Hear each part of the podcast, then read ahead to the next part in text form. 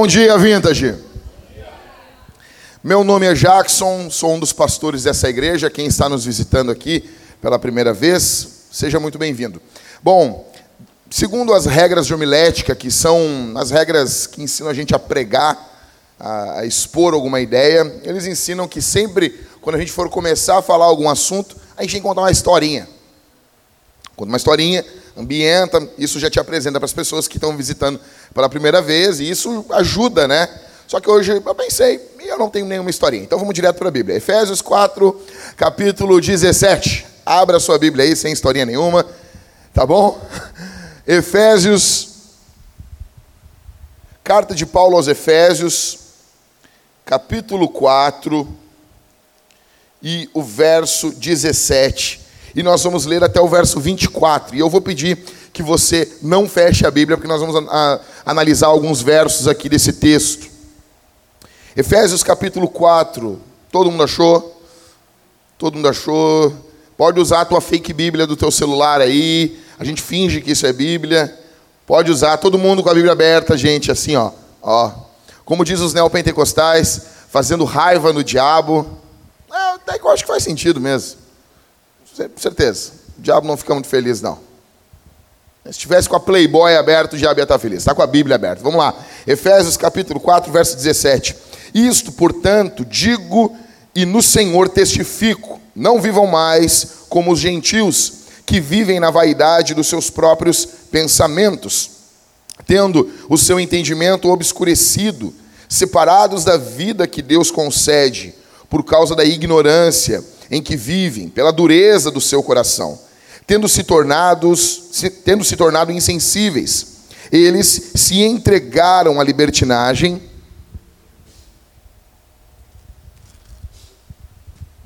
para de forma desenfreada cometer todo tipo de impureza. Mas não foi assim que vocês aprenderam de Cristo, se é que de fato ouviram falar dele e nele foram instruídos, segundo é a verdade em Jesus. Quanto à maneira antiga de viver, vocês foram instruídos a deixar de lado a velha natureza, que se corrompe segundo desejos enganosos, a se deixar renovar no espírito do entendimento de vocês e a se revestir da nova natureza, criada segundo Deus, em justiça e retidão, procedentes da verdade. Senhor, obrigado pela tua palavra. Me dá a tua graça, o teu poder, o teu amor para ministrar o teu evangelho, a tua santa e amada igreja.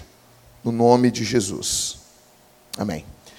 Bom, indo direto ao ponto indo direto ao ponto. Quero que você olhe para mim aqui, indo direto ao ponto. A grande ideia desse texto que o apóstolo Paulo nos apresenta aqui em Efésios, capítulo 4, do verso 17 até o verso 24, a grande ideia, o cerne da questão é: quando você sabe quem é, você sabe o que fazer. Vou repetir.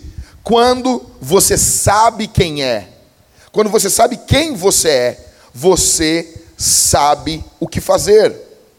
As nossas atitudes, elas são uma consequência de quem nós somos, ou de quem nós achamos que somos.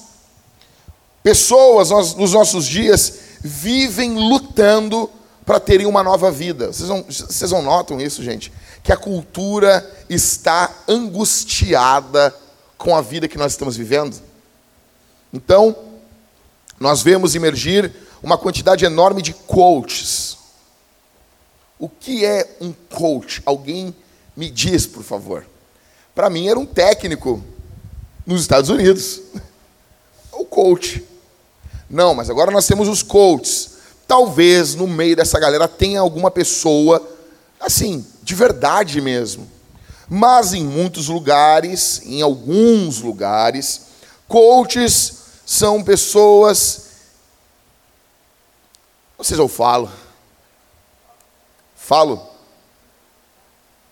Fala ou não falo, Arthur? Posso magoar alguém, cara? Tem algum coach aqui? Não quero falar. Seguindo. A coach, então, é o cara que não deu certo em nada e quer ensinar os outros a fazer alguma coisa. É o cara que não fez nada, mas sabe fazer tudo. Não, eu, olha só, deixa eu dizer uma coisa para vocês. Eu acredito que deve ter em algum lugar do universo algum, algum grupo de caras que são coaches, que ajudam pessoas, que estão ajudando pessoas a organizar suas vidas, são pessoas bem-sucedidas. E tudo bem, tá bom? Eu não estou generalizando aqui.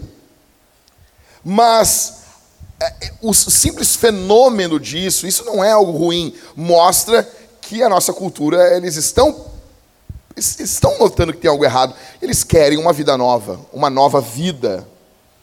Vocês não notam isso, gente? Que há uma, uma tendência grande por um estilo de vida mais saudável. E isso é bom. Isso é bom. Nota bem, o problema, a minha irritação com isso, é quando isso se torna um salvador. Entende? Mas há uma tendência muito grande entre repensarmos os nossos alimentos, e isso é bom, em reciclarmos o nosso lixo, e isso é bom. O problema é quando a reciclagem de lixo vira uma religião. Mas essa ideia de termos um corpo mais saudável, o crescimento hoje de academias, você pode ver, você pode, vamos lá, você vai em Canoas, a cada esquina tem três farmácias. É ou não é? A São João diz que vai botar uma na lua. Acho que a farmácia São João ganhou da Panvel. Não sei. Mas onde eu vou, gente? Eu tenho medo de um dia chegar no domingo aqui e ter uma farmácia São João aqui dentro. Ou uma academia Moinhos Fitness, que em tudo que é lugar tem. Ou a Smart Fit. Que tu tem lá o plano de 69 reais, que quando tu vai tentar fazer, tu não consegue. O que eu estou dizendo para vocês é que essa noção, ela é boa. E ela mostra que a humanidade sabe que tem algo errado.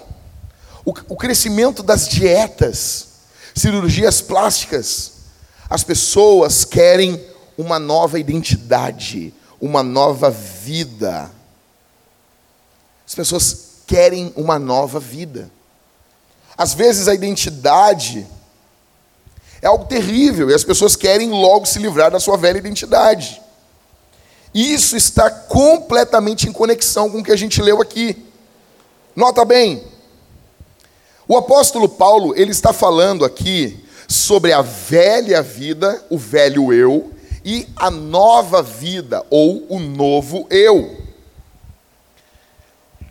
Do verso 17 ao verso 19, o apóstolo Paulo trata do velho eu. Deixa eu explicar uma coisa para vocês. Efésios, quantos capítulos nós temos em Efésios? Hã? Seis. Os três primeiros capítulos da carta, Paulo gasta para falar basicamente sobre quem é Jesus. Os últimos três capítulos, 4, 5, 6, o apóstolo Paulo gasta para falar como nós devemos andar, como deve ser a nossa vida. Então vamos lá. Em primeiro lugar, vamos analisar aqui o velho eu, do verso 17 até o verso 19. Com a Bíblia aberta aí, gente. Brogni, abre uma Bíblia aí. Gente, eu vou chamar vocês pelo nome. Quero vocês tudo com Bíblia na mão. Efésios capítulo 4. Vocês vão? Bora lá. Tá todo mundo com Bíblia aí? Todo mundo com Bíblia?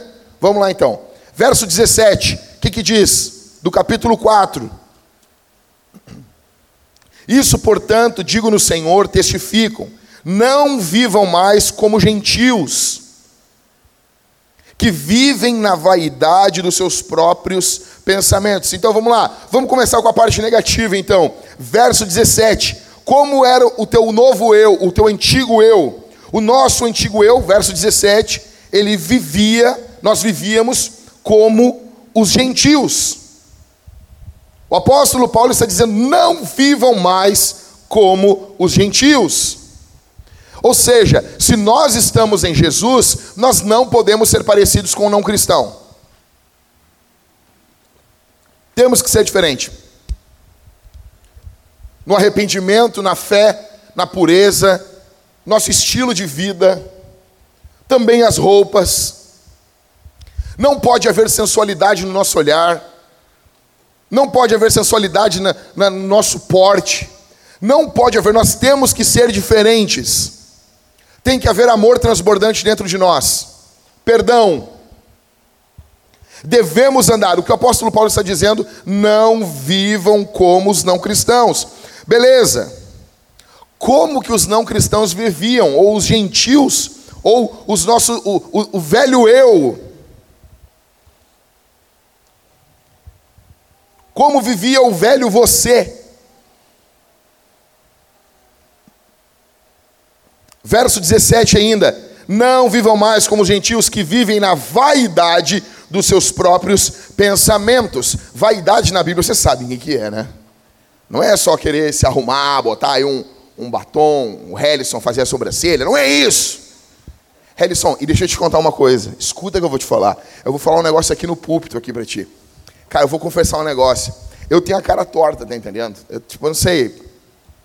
E eu tenho uma sobrancelha mais caída que a outra. Meu, a minha, durante 10 anos a minha esposa fazia, ela tirava um pouquinho aqui, ó, para mim que dar uma ajeitada. Então assim, eu, eu vou falar assim, eu vou falar no púlpito isso. E na série de cantares eu vou elogiar isso. Continua fazendo isso. Te admiro. É verdade. Não dá. Não dá pra... O cara casou lá, tipo... Não dá. Olha a cara de triste da Ingrid, o Daniel com aquela estaturana lá. Depois que tu olha para o Daniel, né, Ingrid? Tu vê assim, ele tem uma sobrancelha. Tu não consegue mais olhar para outra coisa do Daniel, a não ser a sobrancelha dele. É uma sobrancelha que carrega uma pessoa. Pô, não podia, o cara não está aqui, né, Ingrid? Tadinho, não podia falar, né? Sacanagem. Está lá se doando pelo país. Mas voltando, não, mas eu acho bonito isso, cara que tira, que tira o excesso, né, Felipe? Todo mundo aqui, dos homens, faz a sobrancelha nessa igreja. Fica todo mundo falando só do Helison. Mas, ou seja, a vaidade não é isso. A vaidade na Bíblia, ela é algo vazio, algo fútil. Pode ser isso, como pode não ser. Ou seja, o que é que o apóstolo Paulo está dizendo para eles? Acompanha comigo na Bíblia aí, verso 17: Não vivam na vaidade dos seus próprios pensamentos, pensamentos vazios, fúteis. O apóstolo Paulo está dizendo, cara, tu tinha a cabeça fútil. É fútil. Ou seja, o texto se refere a uma cabeça com problema, com probleminha.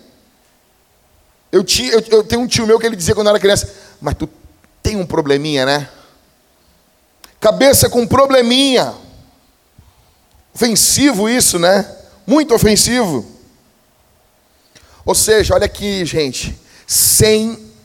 Aprende uma, uma palavrinha nova hoje aqui. Teorreferência. Teo de Deus. Referência, essa referência divina essa referência, sem essa referência de Deus, sem essa referência do Senhor, a sociedade perde o alvo da perfeição. Sem Deus, tudo, tudo, tudo perde o senso do propósito. Ou seja, o propósito último das nossas vidas se torna algo fútil. Eu fico vendo as histórias dos caras ah, o cara fez isso, aquilo, aquilo outro, beleza. E ele morreu. E aí, por exemplo, deixa eu citar um caso aqui. Sou gremista. Aí morreu semana, acho, na outra. O seu Verardi. Um cara fenomenal. Dedicou a vida inteira. Daí eles botam assim, ó. 54 anos dedicados ao Grêmio. Ok, eu, como disse, sou gremista. Me criei ouvindo o nome. O seu Verardi, em 95, eu jogava na escolinha do Grêmio. Então, cara, o, o, o futebol gaúcho, ele é diferente de Rio e São Paulo. Ele, é, agora está um pouquinho mais profissional, mas era uma coisa muito caseira. Era muito caseirão, assim. Clu, os clubes aqui, muito caseiro. Então, a gente saía da escolinha, a gente conversava com os jogadores, não tinha tanto glamour assim. Eu me lembro, eu estava conversando ontem com, alguns, com o Matheus, só para vocês terem noção. Eu me lembro, em 95, os carros dos jogadores do Grêmio. O Arilson tinha um Uno. Que droga, né? O jogador de futebol, meu, um Uno amarelo. Filipão tinha um Monza. Eu me lembro. O Derlei e o Paulo Nunes tinham um MX3 Mazda. Porque eu vi um MX3 Mazda ontem na rua, caindo nos pedaços. Eu disse, esse era o carro dos jogadores de futebol. E daí, quando vê o seu Verardi, eu pergunto, 54 anos dedicados ao Grêmio. Cara, você tem noção que as, as pessoas fazem coisas grandiosas e no final aquilo foi dedicado para algo vazio. O que que isso conta após a morte? O que que isso fala após a morte? Tudo o que os gentios fazem, ou que os não cristãos fazem, como o alvo último não é Deus, é algo vazio. Você poderia muito bem trabalhar no Grêmio, trabalhar em qualquer lugar, no Grêmio, no Inter. Só que o final, o último, é a glória de Deus. Isso tudo conta depois que você morre. Isso tudo faz diferença. Mas, se nós não estivermos em Cristo, a nossa cabeça tem um problema, nós temos pensamentos fúteis. Qual é o alvo da nossa vida? O que, que consome você aqui essa manhã? O que, que preocupa? Porque assim, gente, você tem, que, você tem que pensar isso não de forma emocional, você tem que pensar isso de forma prática. O Evangelho ele é prático. Você quer saber o que consome a tua mente durante o dia? Não é que você não vai se preocupar com conta, com filho doente, isso é normal, você precisa. Você está conectado com a realidade. Mas o que é que consome as tuas forças? Continuando, verso 18. Ele diz: tendo o entendimento obscurecido. Um ente... Cara, olha o que Paulo está dizendo, velho. Eu não sei se você consegue deixar isso ofender você. Olha, Paulo está dizendo assim: quando vocês não serviam ao Senhor, vocês tinham um entendimento ignorante, não ensinável. Vocês, são, vocês eram ignorantes, cabe, vocês eram burros, não ensináveis. A adoração é algo extremamente conectado com a mente. Continuando, verso 18: separados da vida que Deus concede por causa da ignorância em que vivem. Ou seja, alienados de Deus. Olha aí, gente.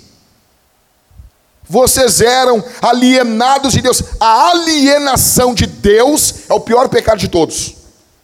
Viver alienado, alheio a Deus, alheio a Deus. Isso é terrível. São orgulhosos. Paulo está dizendo, são orgulhosos, estúpidos. Você já falou com o não cristão? Ele fala assim: Ah, larguei minha mulher. E ele fala coisas terríveis com um tom de vitória. Ah, larguei minha mulher. As mulheres falando, você já viram mulher falando isso aqui? Eu não cuido do meu esposo. E fala isso assim. É tipo assim, o, o Hitler Matei seis milhões de Deus. Falar algo terrível, com orgulho. As mulheres não. Tem mulher hoje que não faz aborto e diz, eu abortei mesmo. Fala assim. Ou seja, somente alguém muito estúpido. Somente alguém muito estúpido faz uma coisa dessa. E é tão estúpido que não nota que é estúpido. São cegos, alienados, embrutecidos. Você vê os caras traindo a esposa. Os caras falam com. Cara, você fala com os caras. E eu já quero dizer aos homens aqui da Vintage: vocês se posicionem nesse mundo. Escuta o que eu vou dizer aqui. Se eu souber de risadinha tua, quando o ímpio está falando mal da esposa dele, cara, nós vamos para cima de ti, velho. Você tem que confrontar esse mundo. A Bíblia diz que nós não devemos nos moldar ao pensamento do mundo. Eh, eh, Paulo aos Efésios aqui nessa carta diz que nós devemos condenar as obras más. Se você não condena, você está se associando. Não tem um período neutro. Por, por isso que os cristãos morriam no primeiro século, porque eles não viviam como a gente, eles não tinham essa politicagem que nem a gente. Não, não. Aí eu vejo os covardão assim, tem que ter sabedoria. Ah, mas, mas, mas uma sumanta de laço, cara. Que sabedoria, deixa de ser covarde. Não usa sabedoria para patrocinar covardia.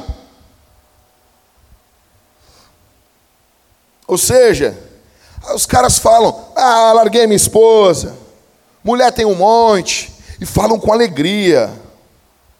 Tudo isso por quê? Por ignorância. Eles não sabem quem é Jesus, eles não sabem que Jesus vai julgar eles, eles não entendem nada. E sabe qual é o pior? Eles nem tentam entender. Ah, eu procurei Deus. Não procurou, não. Mentiroso. Mentiroso. Efésios 4,18. Vai acompanhando comigo aí. Aí ele diz o que? Pela dureza do seu. Do seu. Ou seja, tudo isso, a mente é obscurecida e o coração é duro. A razão dessa, desse dessa mente ignorante está aqui, ó. O problema é o, o problema é o coração. O coração é duro. Gente, deixa eu explicar uma coisa para vocês. Eles, no final, a, a, gente tem misericórdia dos não cristãos, nós devemos amar, evangelizar, pregar, mas no final, o que Paulo está dizendo é que eles não são vítimas.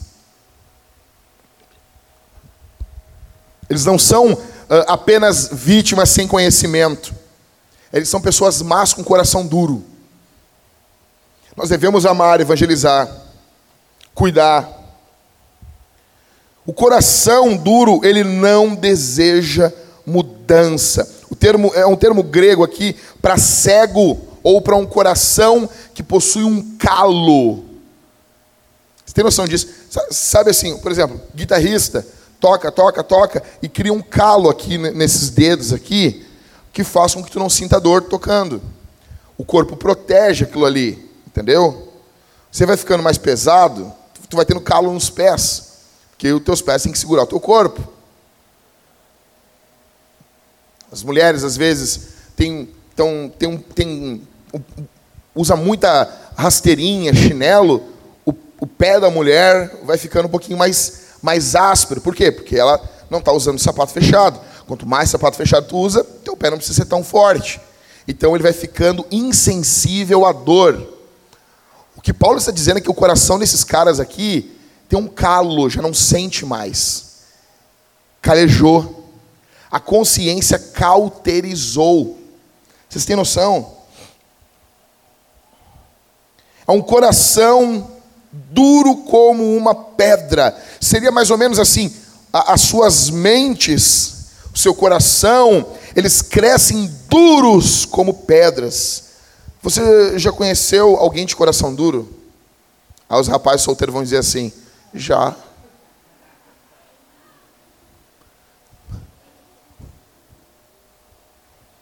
Até o Thanos tem coração. Eles interpretam tudo de forma negativa, tudo sempre gira de modo que o cara que tem um coração duro ele é inocente. Você não vê ele confessar pecado, pedir perdão, ele sempre leva. Cara, escuta aqui. Pessoas de coração duro farão você sempre se sentir culpado. Eles vão sempre virar o jogo, vão falar de um jeito, e no final tu acaba pedindo perdão. É sério. Isso acontece muito em relacionamentos entre marido e mulher, onde o homem é muito abusivo. Onde o homem não pede perdão nunca. Vamos lá verso 19. Tendo se tornado se tornado insensíveis, eles se entregaram, ou seja, autoabandono.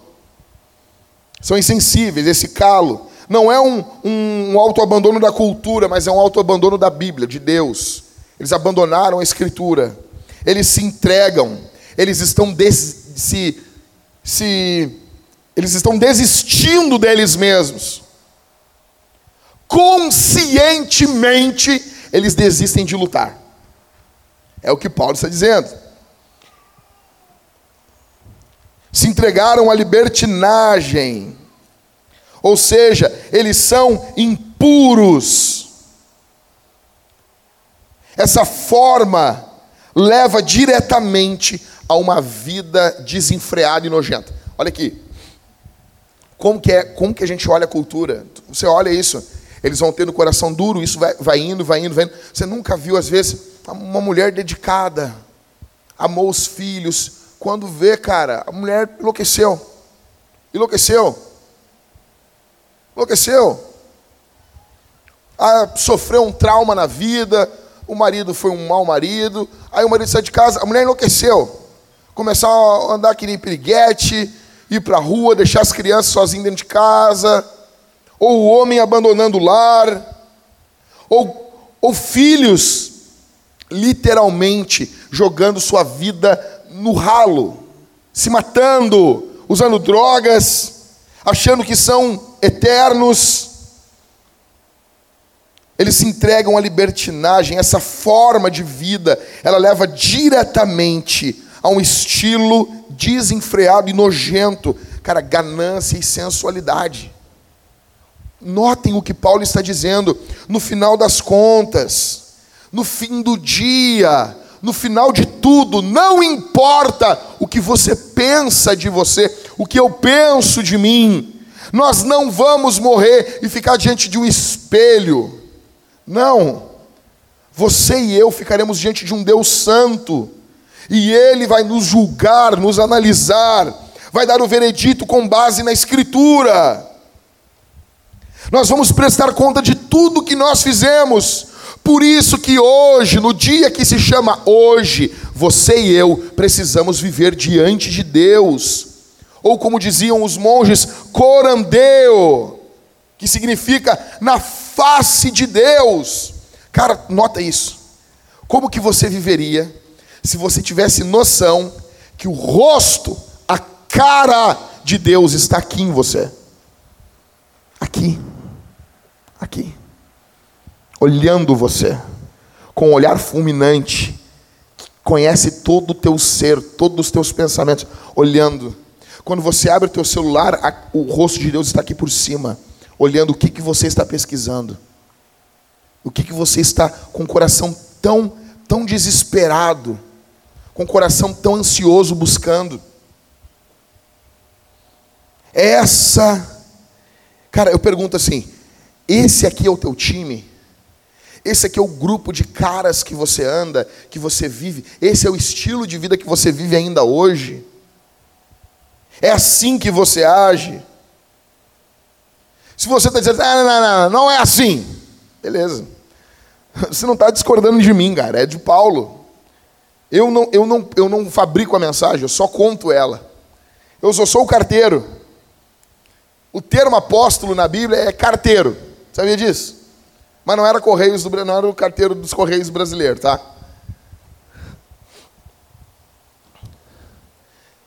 Cara, eu, você pode olhar tudo isso dizer, cara, isso aqui é uma má notícia, é terrível. Ok, Jack, ok, eu concordo, tudo bem. Onde está a saída? Onde está o encorajamento? Onde? Uma coisa está certa nesse texto: a saída, o encorajamento não está em você e nem em mim, não está em nós. Verso 20 ao verso 24, Paulo vai falar sobre o novo eu. Verso 20. Está comigo aí? Mas. Só, só isso aqui deu, acabou. Mas. Quando alguém fala mas, entretanto, todavia, isso já dá uma alegria na gente. Ah, ai, há uma saída, há boas notícias, há esperança. Aí Paulo vai dizer assim: mas não foi assim que vocês aprenderam de quem? De quem? De quem? Qual o nome dele? Jesus. Jesus o Cristo, nota isso. No, vocês, cara, vocês notam isso? Ele está falando de nós. Nós éramos isso, nós éramos isso, nós éramos isso, nós éramos isso, nós fazíamos isso, a nossa mente era assim, o nosso coração é assim. Aí ele vai fazer agora, ele, não vai falar de nós agora, Arthur, mas agora tem um novo eu, um novo eu evoluído. Para o inferno com isso. Ele vai falar agora de quem? De Jesus. de Jesus. Cara, olha para mim aqui, olha para mim aqui essa manhã. Você não precisa de um aperfeiçoamento. Você não precisa de um, de um, de um, um, um eu melhorado. Você não precisa de autoajuda, autoestima. Você não precisa da Fátima Bernardes. Você não precisa. Tem irmãos nos Estados Unidos que ouvem esse sermão aqui. Meus irmãos, tem irmão brasileiro que vivendo lá nos Estados Unidos. Eu digo para quem está ouvindo esse sermão: você não precisa da Oprah. Você não precisa de talk shows, autoestima, revista, livros, incenso. Você não precisa de uma iguana. Você não precisa de feng shui. Você não precisa de sons de água.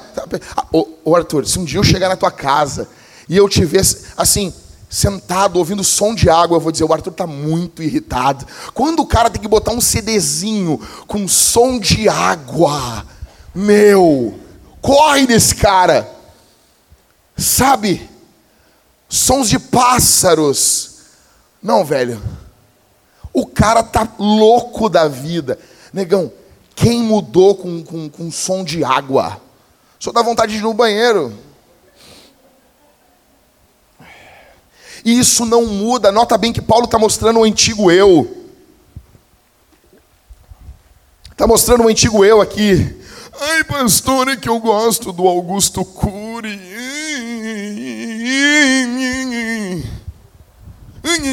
Augusto Cury. Tudo bem, pode ter uma coisinha outra legalzinho ali. Mas Jesus não é o maior mestre que já existiu. Para com isso. Jesus é Deus. Jesus é Deus que veio a esse mundo. Se o Augusto Cury falar isso, beleza, eu abraço ele, eu jogo ele para cima, eu grito aqui, Augusto Cury querido, a vintage está contigo. Eu grito isso. Agora vem Jesus, o maior mestre que já existiu. Jesus, o maior jogador de futebol que já existiu.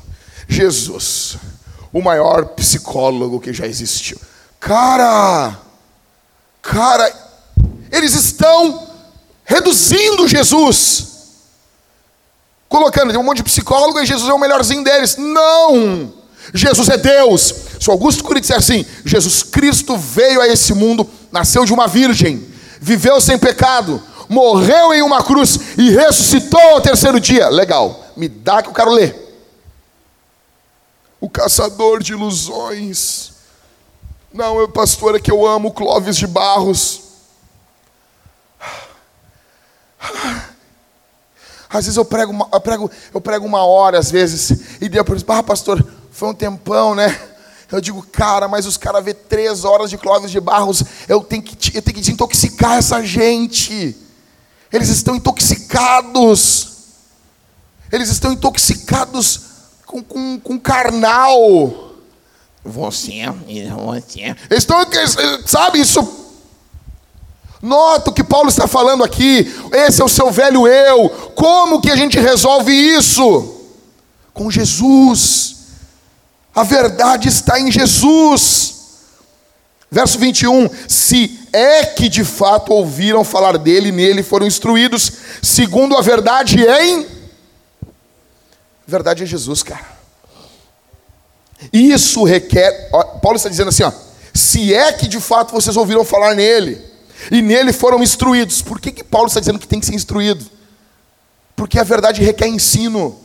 Ninguém nasce cristão. Sabe, eu fico, quando os caras falam, não, porque a Bíblia contém erros. Contém erros, erros. Eu, me conta aí, me fala. Não, não, não venha você, ela tem erro, tá? Me mostra um. Que, não, não, não. Você e eu precisamos da Bíblia, precisamos da palavra de Deus. A Bíblia fala sobre nascimento, vida, morte, ressurreição, ascensão de Cristo. Esse conhecimento não vem do nada. O cara não estava na privada e teve, ah, que legal Jesus. Não. Deus se revela na Escritura segundo é a verdade em Jesus, se não está conectado a Jesus em última instância, não é verdade. Isso aqui é louco, velho. Isso aqui é bruto demais. Se o fim último não é a fama, a glória de Deus, não é verdade. Mas espera aí, pastor. Tu está dizendo que tudo no mundo, se o final é exatamente isso que eu disse. Todas as ciências, quando devidamente estudadas, elas orbitam ao redor de Deus, do Cristo que foi crucificado. Tudo aponta para Ele. Tudo. Quando você estuda matemática, a complexidade dos números, a complexidade dos cálculos, tudo, ou, ou não, é infinito ou não os números. Ah, beleza, é infinito. Se é infinito, aponta para Deus, o Senhor é infinito. Se não estudado dessa perspectiva, é vazio, é fútil, é vão. Tem alguma, sim, tem alguma um, um serviço, porque é Deus que criou isso. Mas em última instância, ela não traz aquilo para o qual foi criado promover a beleza do Criador. O Criador criou esse mundo, nos colocou aqui e nós queremos viver de forma autônoma. Nós queremos viver de um jeito que não tem como viver e ter paz. Não basta, gente, deixa eu dizer uma coisa. Eu vou, eu tô, eu tô trabalhando na série de cantares.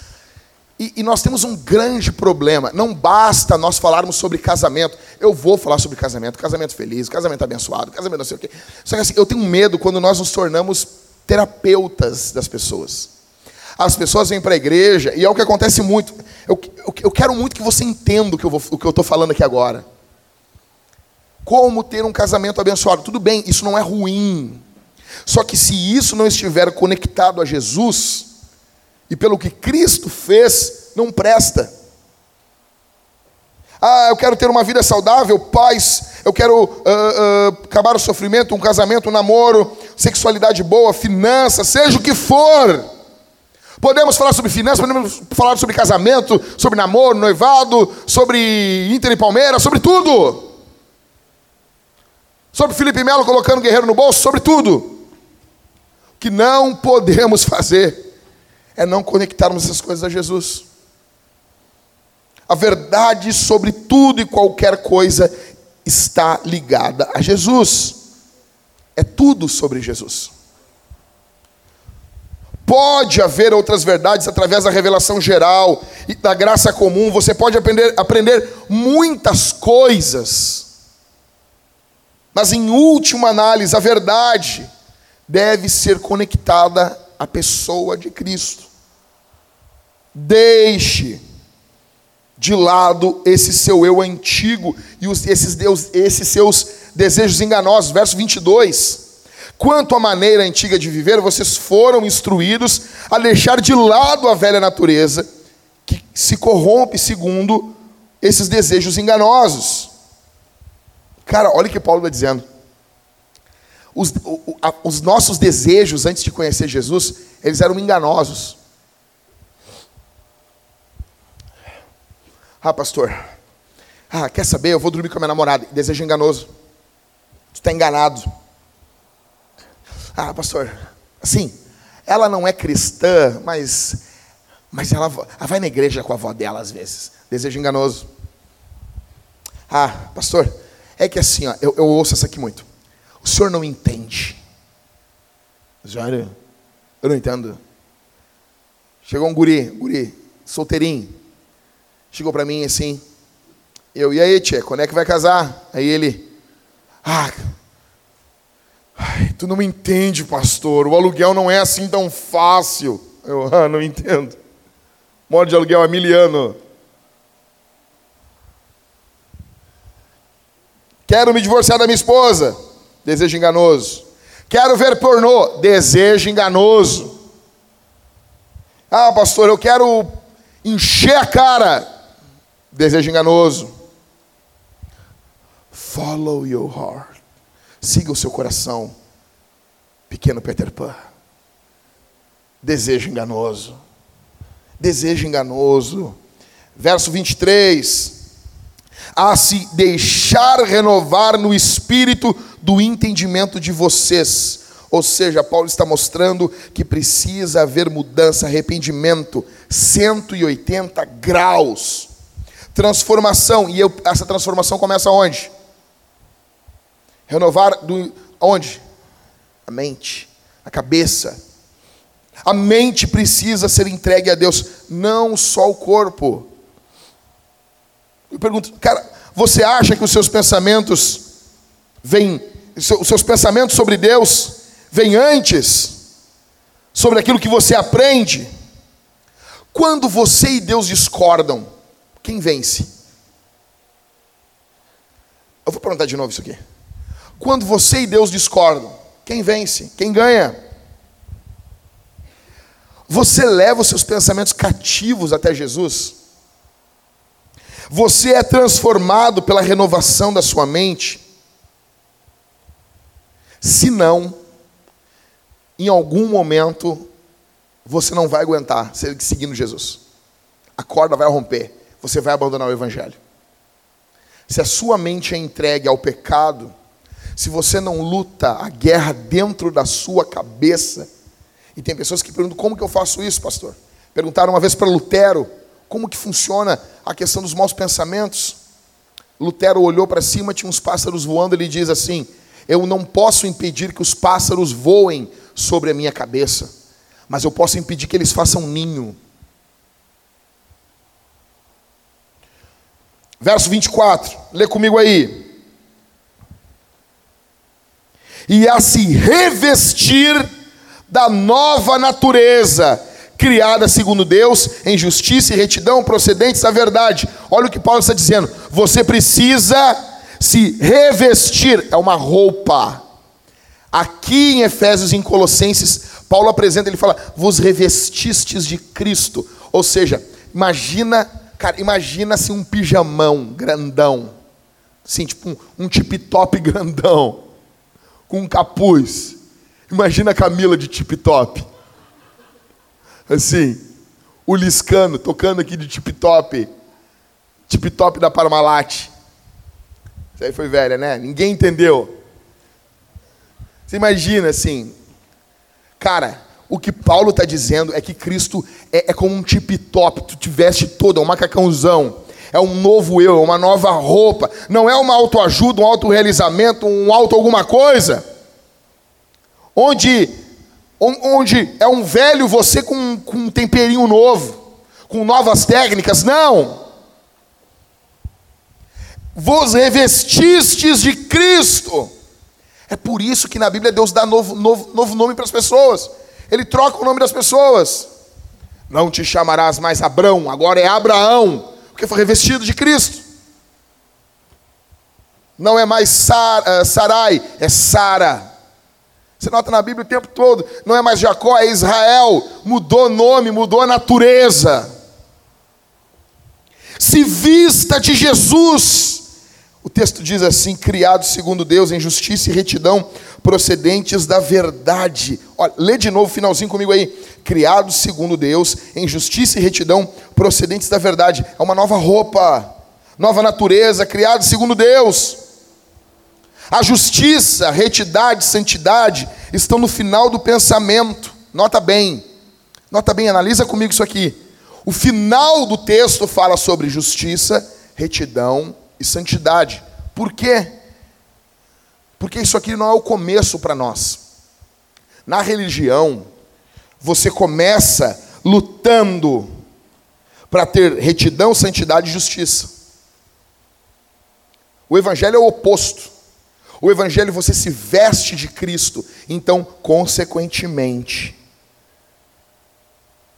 você pratica justiça, retidão e santidade. Nós não começamos com cobranças.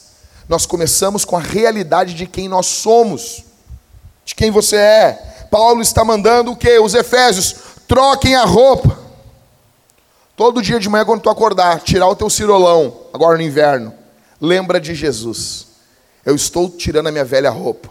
Sabe aquela cirola que os homens usam, que se tu largar ela, ela pode caminhar sozinha? você está se vestindo de uma nova roupa. Por que uma nova roupa? Cara, porque grandes acontecimentos pedem uma roupa nova. Você vai num casamento, você vai usar uma nova roupa. Os militares, quando os caras botam uma roupa, o que? Os caras vão servir o país. Formatura, casamento. A conversão é um enorme acontecimento na sua vida. Os méritos são de quem? De Jesus. Você se lembra lá no Éden, capítulo 3 de Gênesis? O que, que aconteceu quando Adão e Eva pecaram? Eles notaram que estavam peladões, ficaram com vergonha, se esconderam no meio das árvores. Devia ter uns espinhos cutucando eles ali, devia ser horrível. Pô, Eva, não tinha isso aqui antes. E eles estão ali no meio, ali se cortando tudo ali. Deus vem. E eles estavam, se taparam com folha de figueira. Aí Deus vai e cobre eles com pelos de animais, faz uma roupa para eles. Matou, foi o primeiro sacrifício com morte após a queda. Porque Deus precisa nos vestir. É Deus que cobre a nossa vergonha. Aquilo aponta para Cristo. Gente, quem ouve isso aqui, eu estou terminando. Cinco tipos de pessoas aqui que ouvem isso aqui. Cinco tipos de pessoas. Primeiro, religioso água com açúcar. Se acha bom. Tem gente ouvindo isso aqui que no fundo se acha bom. No fundo acha que não precisa ter um novo eu. Você se analisa com base nos seus amigos e você é melhor que eles em alguma coisa. Então aí você pega e você se acha bom. Você não se analisa com base em Jesus. Você acha que não precisa ter um novo eu. Você se admira. Cara, eu vou dizer uma coisa. Eu tenho pavor e vergonha de quem se admira, vergonha alheia. As pessoas que se admiram. As pessoas que. Cara, eu sou demais. É óbvio que o Ismael estava brincando ali, né, Ismael? Todo mundo sabe que o Ismael não é demais, né? até ele sabe. Sabe? Acha hoje que eu estou exagerando. Aprenda uma coisa que você não é bom o suficiente. A Bíblia ordena a perfeição. E ela ordena que você seja perfeito. Por isso que precisamos de Jesus. Você notou isso aqui? A Bíblia ordena que você seja perfeito. Por isso que você precisa da perfeição de Cristo. Você entende? O apóstolo Tiago, o apóstolo Tiago, ou Tiago, né? Isso é uma outra discussão. Mas, beleza, Tiago diz que se nós falharmos em um ponto da lei, nós somos culpados de todos. Ou seja, cara, religioso, água com açúcar não, não vence. Segundo, o secularmente religioso. Ou seja, ele é religioso em alguma causa, política, ecológica. Ele quer buscar salvação em algo. Um exemplo, canudos de plástico. É verdade. Por mais que a gente brinque, cara, tem gente militando por isso. Sabe? Precisam de, um, de algo para viver, de um inferno para combater. Camisetas, pulseiras, armas e o inimigo. O Jack comprando saco de canudo para estocar canudo até o Armagedon. Na minha casa não vai faltar canudo. Toda vez que eu pego meu dinheiro, eu vou lá, eu compro coisinha de canudo, vou estocar canudo. E vou poder revender muito caro. Imagina isso. Ficar rico. Ou seja, gente, deixa eu explicar uma coisa aqui. Por que, que o Jackson está falando isso para todo mundo? Porque eu quero ter certeza que todo mundo vai ser ofendido. Todo mundo precisa. Isso é inclusão. Nós vivemos no período da inclusão. Eu quero incluir todo mundo. Que é com muito amor. Não é justo só uns se ofenderem, não. Nós temos uma geração, gente, deixa eu dizer uma coisa. Essa geraçãozinha de hoje são tudo hipócritas. É uma geração que ama ser mais do que os outros. Essa galerinha aí. Cê, cê, eu nunca vi isso. Vai na URGS. Chega lá. Vai com uma máscara de oxigênio para não se chapar. Chega lá e olha. Uma geração com causas vazias e idiotas. Aonde o problema é sempre o outro. É uma forma de sempre dizer: não, eu estou fora. Ei, o problema somos todos nós. A começar em mim. O problema somos todos nós. Todos nós. Então, esse aqui é o secularmente religioso. O cara fala contra Deus, fala, mas ele é religioso. Terceiro, o espiritualmente religioso. Ele não é cristão, mas ele é muito. Muito, muito, muito, muito, muito religioso. Você fala com ele, ele diz assim: Nós temos que mudar, nós temos que evoluir, nós temos que ter uma, uma consciência elevada. Incenso, feng shui, cristais. Negão, eu tenho uma raiva. Nessas casas que tem. Aí, cara, um dia ainda eu vou comprar meu, um 38. Eu vou na casa das pessoas assim. Quando tiver aqueles. Aquelas porcaria. Acabou. Acabou. Aí, não, beleza. Ai, pastor, eu falo uns bagulho aqui, né? às vezes as pessoas me pegam depois do culto. Ai, pastor, eu tenho cristais. Deus te abençoe, minha irmã, com os teus cristais. Fica tranquila. Eu estou falando colocar um olhar religioso nessas coisas. Quando passa ali, as pessoas com uma áurea. Não, eu, eu sigo Jesus, mas eu boto um elefante virado com a bunda para a porta. Vocês nunca viram isso? Já viram isso? Não, pastor. Por que, que esse espelho está aqui quando eu entro? Aqui tem um espelho. É para tudo mal voltar. Não, e eu gosto ainda que tu fala assim, por exemplo, ó, eu, eu sou um cara que, deixa eu abrir uma componente, eu sou um cara que eu gosto de elogiar quando uma coisa é bonita. Eu sou um cara que eu não consigo, se é bonito, ah, que negócio bonito. Que, né? E eu gosto muito de carro, cara. Gosto assim, de carro antigo, carro velho. Então eu estou passando com a Thalita, às vezes eu alinho. Então assim, eu chego na casa de alguém, se tem alguma coisa que é bonita, eu digo. E eu já há muito tempo eu fui meio neurótico com isso, porque tem gente muito supersticiosa. Você imagina só, cara, teologiar um negócio, um negócio estragar depois, assim. Vão dizer, ah, aquele cara tem os olhos inferno. Pastor olho gordo. Já não basta ele ser gordo, tem um olho gordo também. Cara, aí tu imagina só. É, a gente está numa sinuca de bico, Rodrigo. Se tu não elogia, tu tem inveja. Se tu elogia e o negócio estraga, tu é olho gordo, também tem inveja. Eu, não, eu elogio, não estou nem aí. A Thalita conta um caso e ela e fica falando assim, não, porque aconteceu. Diz que uma tia dela chegou na casa, na casa da, do pai dela e disse, que bonito esse copo, o copo pá, quebrou na hora. Imagina isso, cara. Quebrou sozinho. Então, cara, a galera é muito. É, são espiritualmente religiosos. Ai, vou colocar um incenso e comer um açaí e cruzar as pernas que nem a Ingrid cruza, assim. Cruza aí, Ingrid, depois o pessoal. Ó, faz aí, faz aí. Não consegue fazer? Ah, isso aí, ó. Assim, ó. Quarto, muito religioso. Tem um muito religioso. Autodisciplinado, regrado, organizado, regra, obediência. Fala-se muito sobre você e pouco sobre Jesus. Porque, você quer notar isso aqui? Quanto mais a igreja fala sobre as pessoas e menos sobre Jesus, ela é mais religiosa. Quanto mais fala sobre Jesus, ela é menos religiosa. Jesus, nesse contexto, é um ajudante. Quinto, a quinta pessoa que ouve isso aqui é o sem esperança. Vida quebrada. Fez coisas que não podem ser desfeitas. Muitas pessoas acabam falando que tem que aceitar o destino. Não tem, para mim não há salvação. Você não nota isso, a quantidade de músicas na nossa cultura que falam que não há salvação? Vocês nunca viram isso? Vocês pesquisem as músicas, é muita música que diz para nós não há salvação.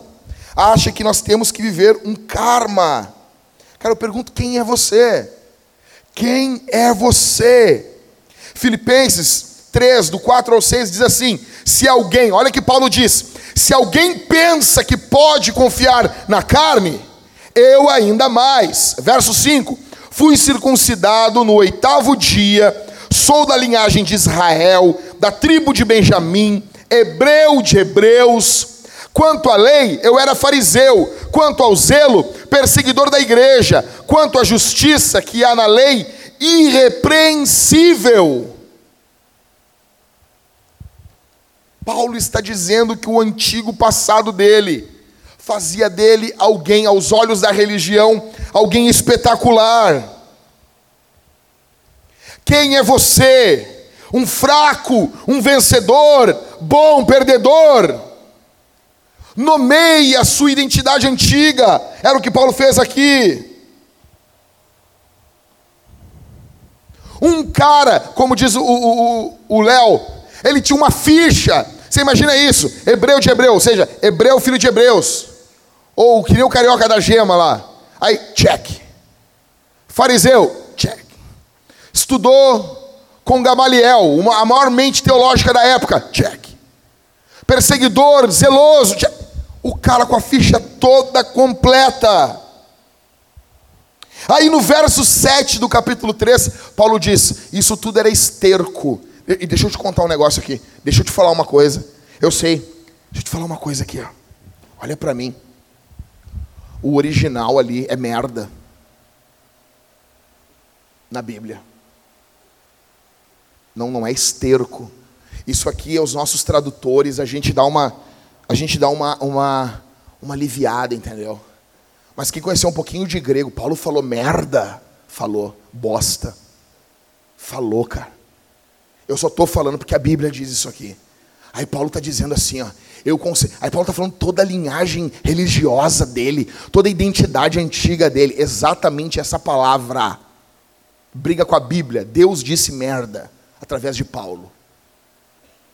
Aí Paulo está dizendo, porque para Deus a tua vida sem Cristo é isso. É merda. A minha vida sem Cristo é merda, esterco, lixo. Essa madrugada, minha esposa me acordou e disse: Vem olhar o que tua filha fez. Uh! Cara, não, não, não, não, não. Como é que é, Ingrid? Não, não, não, não, não, não, não, não, não, não, não. Cara, deixa eu dizer uma coisa. Tinha um jato de merda na parede. Não. Um vulcão, um trovão. Sério. É que assim, toda vez que eu vou trocar minha filha e a fralda tá limpa, me dá uma agonia assim, ó. Porque eu sei que se eu mexer muito, ela vai vir em mim. Ela já me cagou diversas vezes. E daí quando eu. Quando, cara, assim, eu prefiro que a, que a fralda esteja cheia, Arthur. Sabe que eu sei que não resta mais nada. Ela está de alma limpa ali, entendeu? Quando eu tiro a fralda e a fralda está branquinha, parece que ela está rindo da minha cara. Eu olho para a cara dela assim, ó. E ela assim, ó. Ela faz, pior que ela faz. Ela faz assim, ó. Pior que ela faz. E daí a Thalita tirou, e a Thalita está começando a pegar essa neura minha. E ela tirou, quando ela olhou a fralda branca assim, já, já dá um desespero na gente. E daí a Thalita tem que, tem que trocar rápido, tem que limpar rápido. Tipo assim, era só um pouquinho de xixi. Aí a gente corre que nem um louco, assim. Vira uma loucura quando não tem cocô na fralda. E, cara, foi dito e feito. E ela começou a se cagar, tava só a Thalita ali. E a Thalita começou a segurar e aquilo saía. E a Thalita virou ela. Quando virou, ela puf, na parede, assim. Cara, tinha merda por tudo. Parecia a Segunda Guerra Mundial, velho. Parecia a Batalha dos Vingadores. Foi um troço louco dentro do quarto da minha filha. Cara, toda vez que você trocar uma criança, lembre-se, essa é a tua natureza sem Cristo. Lembre-se, isso é a sua natureza sem Cristo. Primeiro aqui, receba, receba, receba, receba a sua nova natureza em Jesus. Se você não é cristão, se converta, peça perdão ao Senhor, se arrependa dos seus maus caminhos, creia em Cristo. Jesus Cristo morreu em uma cruz para perdão dos pecados. Há poder no sangue de Jesus. Segundo, compreenda, receba Cristo. Segundo, compreenda, não eu, eu não quero que você passe anos sem saber quem você é. Terceiro, ande. Ande. Eu quero que a partir de hoje você tome decisões muito práticas na sua vida. Muito práticas. Porque o que Jesus fez está conectado diretamente com as coisas práticas da nossa vida. O problema é que nós achamos que Jesus é só para um momento religioso, ele não acaba não tocando em outras áreas da vida. Não. O que você come, o que você bebe, onde você mora, o que, onde você mora, o que você veste, com quem você namora, com quem você se casa, como você cria seus filhos, como você gasta o seu dinheiro, o que você assiste no Netflix, quais sites você clica, tudo isso está conectado, deve estar conectado em Jesus. Como nós vamos responder isso aqui hoje? Como que a gente vai responder esse sermão aqui? Como eu? Como? Vamos lá. Nós vamos ofertar. Só que assim, sermão 12, eu sou novo.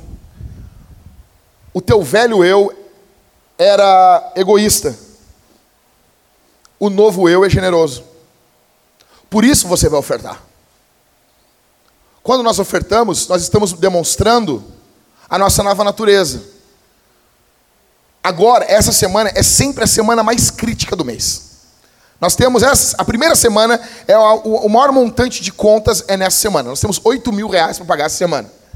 E daí o Everton mandou para mim, eu disse assim, Everton, eu não estou mais gostando dessa história. Ele disse, não, fica tranquilo, Jack. A primeira semana é sempre assim. E eu? Ele disse, que bom, cara. Nós temos pagando 8 mil agora em uma semana. Antigamente nós pagávamos 8 mil no mês. Isso é legal. O antigo eu era egoísta, o novo eu é generoso. Eu quero que você note isso aqui na hora de ofertar. Eu não quero aqui dar falsas motivações para você ofertar. Eu creio muito que quando nós ofertamos, escute isso aqui, quando nós ofertamos, Deus muda a nossa vida sim.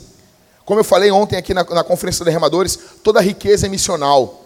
Toda a nossa riqueza, ela aponta para missões. Eu creio nisso. Mas eu não quero fazer barganha aqui. Talvez sim você oferte e Deus melhore suas finanças para você ofertar e doar mais ainda e a obra de Deus avançar. Mas talvez não. Essa não deve ser a sua motivação. Você, quando você descobre quem você é, muda as suas ações. O novo eu é generoso. Por que, que você vai participar da ceia aqui? O antigo eu era egoísta, vivia isolado. O novo eu comunga, vive em comunhão, tem uma família. Por que, que vamos participar da ceia? Porque temos um novo eu, porque somos novos. Porque você é novo, você participa da ceia.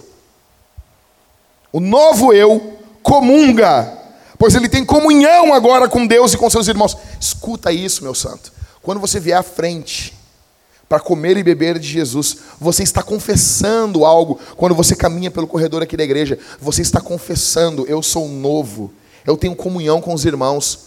Sabe, gente, quando você faz isso, você está confessando que você quer fazer parte da vida dos irmãos. Quando você vem comer da ceia e beber e beber do vinho, você está confessando que os irmãos devem se meter na sua vida. É isso? Porque é comunhão. É comunhão. Nós vamos responder então ofertando, ceando. E qual é a terceira forma? Hã? Louvando, cantando. Teu velho eu cantava. Teu velho eu não se apresentava para ninguém. Você tinha um sonho de cantar numa banda e não cantou. O novo eu é um vocalista. Olha para o lado aí, tem um vocalista do teu lado aí. Olha aí, você é um vocalista. Você é um vocalista. Mas, gente, não é verdade isso. Não, o vocalista é o Pedro. Não, o Pedro está ajudando a gente. Pedro, mas não é todo mundo vocalista aqui? O vocalista não é que canta com a voz? É todo mundo aqui. E você, mas eu não estou me apresentando. Como não, cara? Você está se apresentando para Deus.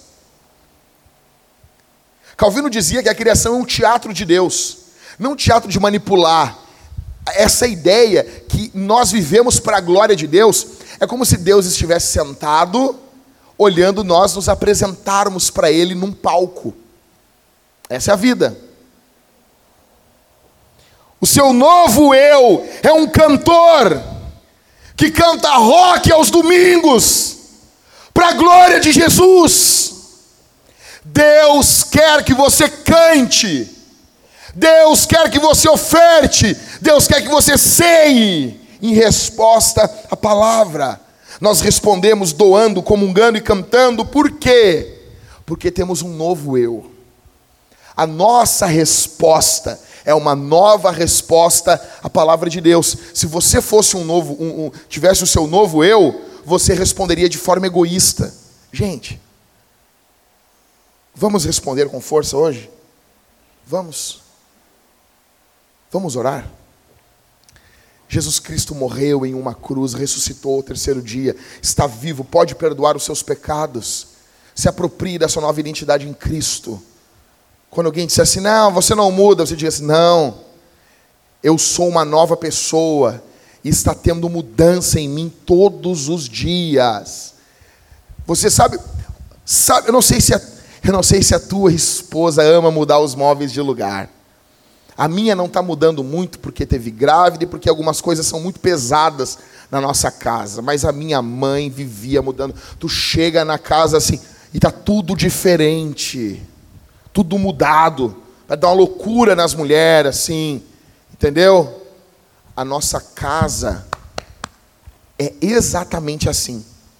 O tempo todo Jesus está arrumando os móveis, pintando, mudando o nosso novo eu foi transformado, mas agora estamos sendo santificados. Vamos orar? Vamos buscar o Senhor? Eu quero que essa semana seja uma semana espetacular na sua vida em missão. Você vai sair daqui dinamizado para pregar o Evangelho. Feche os olhos, me deixa orar por você. Pai, nós te agradecemos pelo teu amor, pelo teu carinho. Eu oro nesse momento pelos meus irmãos que estão aqui. A Deus, faz de nós novas pessoas tenhamos um novo eu. No nome de Jesus. No nome do Senhor. Que tua graça, o teu perdão estejam conosco. No nome de Jesus. Dá-nos um novo eu. Dá-nos um novo eu, Senhor. No nome do Senhor. Abençoa teu povo que responderá ao que foi pregado.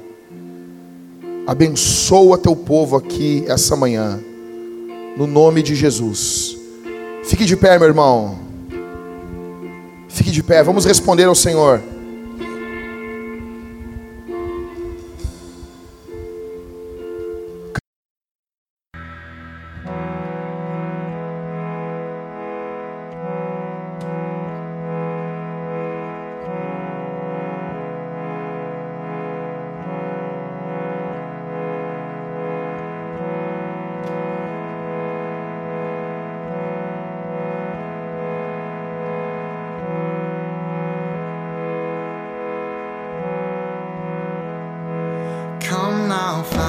of every blessing.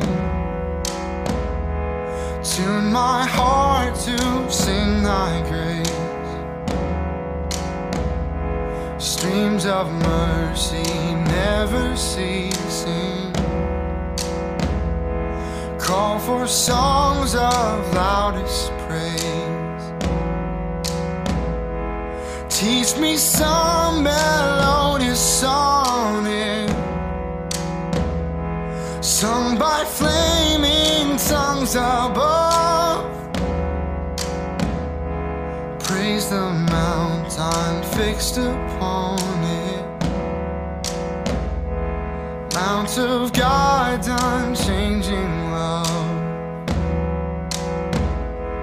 Here I